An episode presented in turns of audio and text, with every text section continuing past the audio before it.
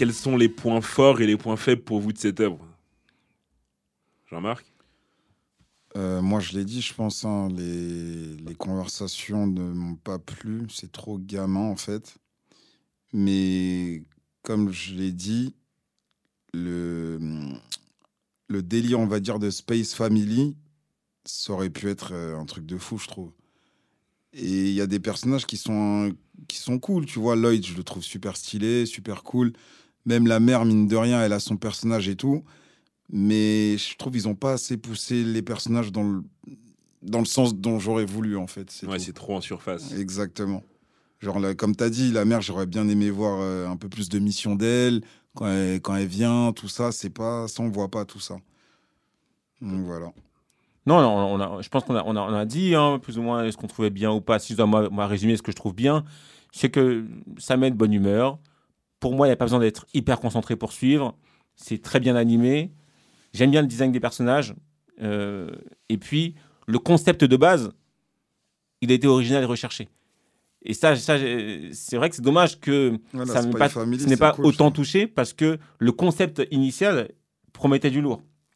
Non, Après- c'est ça, c'est pour ça que les attentes étaient, étaient incroyables. En tout cas, en ce qui me concerne, moi, j'avais de, de grandes attentes et j'ai été un petit peu déçu par le rendu. L'animation est cool, il n'y a rien à dire là-dessus. Les, personnes sont les personnages sont, sont attachants.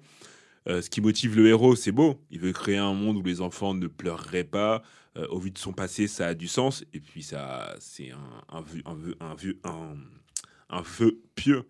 Euh, après, encore une fois, je trouve qu'au vu du contexte et de la mission Strix, qui est censée être hyper importante, ils en parlent comme si c'était c'était euh, l'alpha et l'oméga de, de la guerre froide.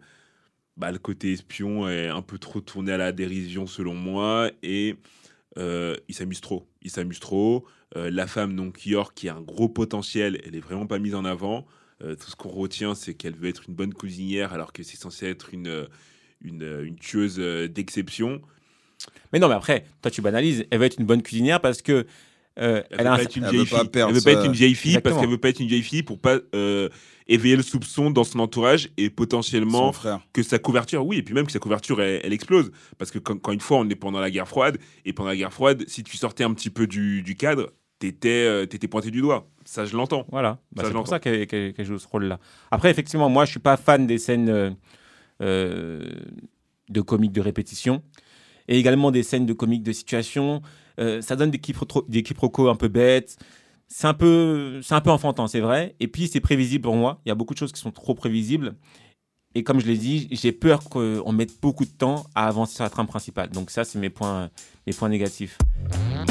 Participez à d'autres réunions de famille du Big Free en ligne sur toutes les plateformes et n'hésitez pas à les noter, les commenter et les partager.